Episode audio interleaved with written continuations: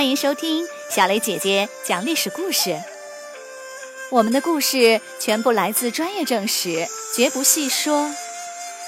每周一、三、五，来听一段故事，了解一段中国历史吧。今天我要给你们讲的故事的名字叫做《败走麦城》。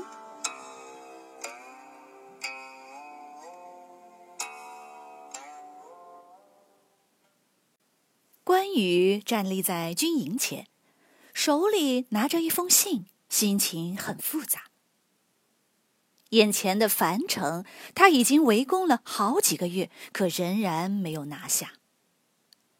樊城是曹操在荆州最南边的据点。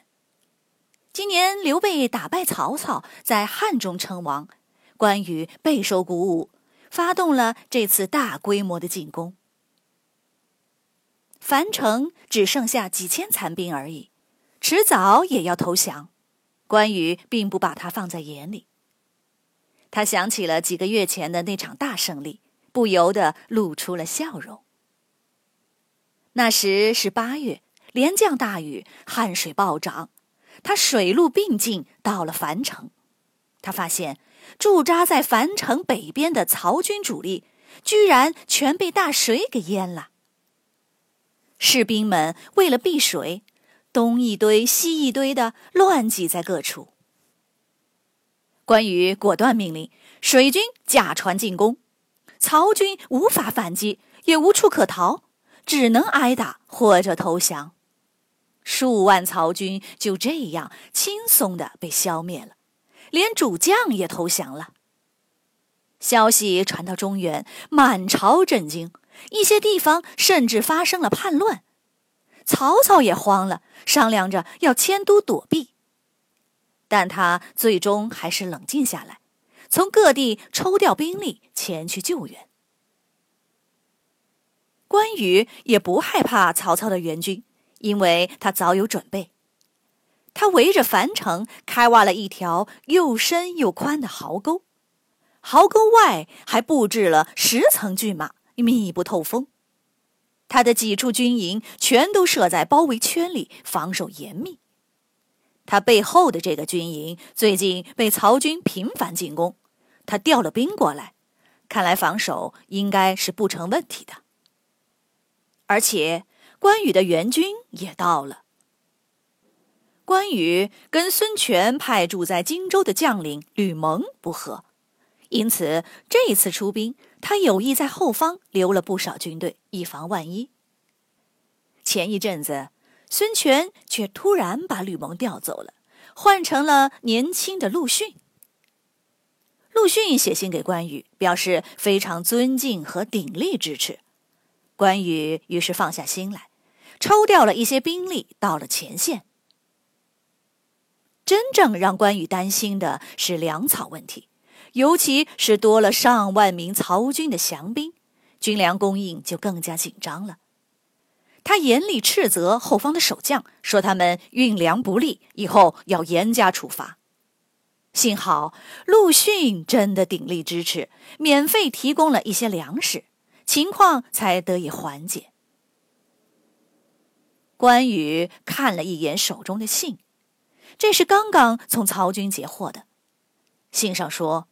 孙权写信给曹操，打算要联合起来攻击关羽。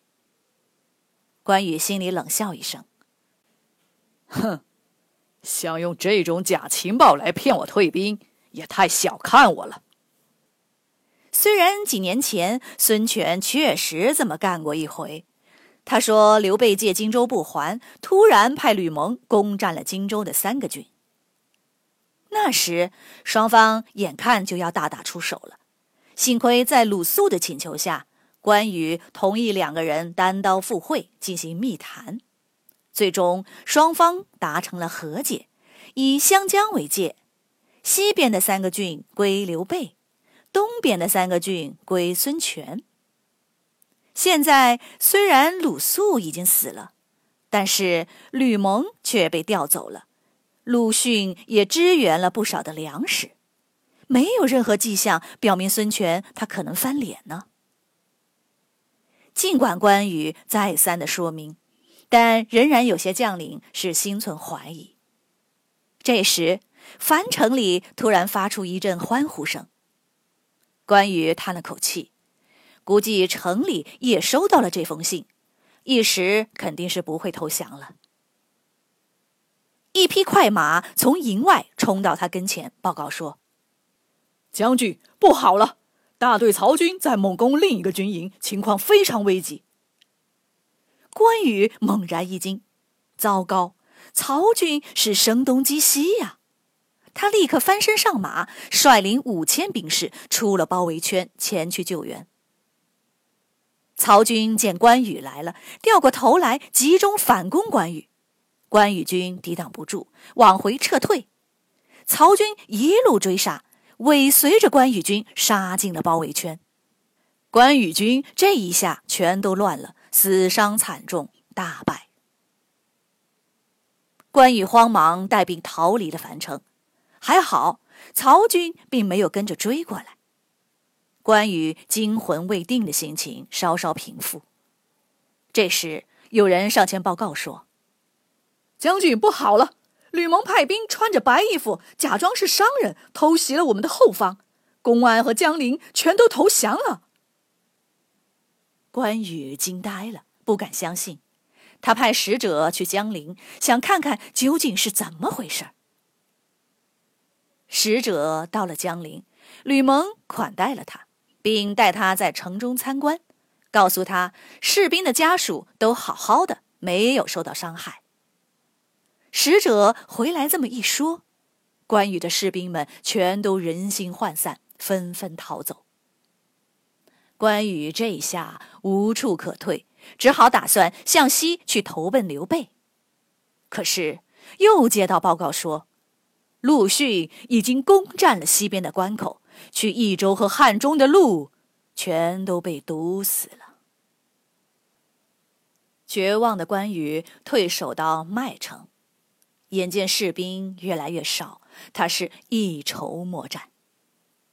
孙权派人来劝降，关羽假装同意，然后带了十几个骑兵，偷偷的逃出了麦城。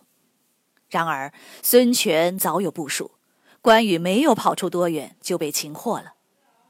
孙权没有再劝降，当即将关羽斩首，厚葬在当地。孙权将关羽的首级送到曹操那里，曹操将他的首级以汉寿亭侯的身份埋葬在洛阳。刘备得到消息，悲痛万分，在成都给他建了衣冠冢。关羽一死，刘备的整个荆州也丢了。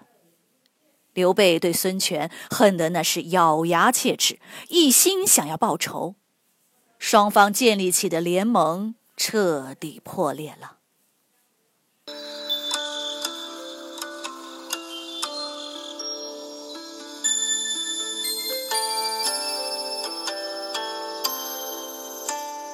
小朋友们，今天的故事就讲到这里，请你来说一说，从关羽水淹七军，威震中原。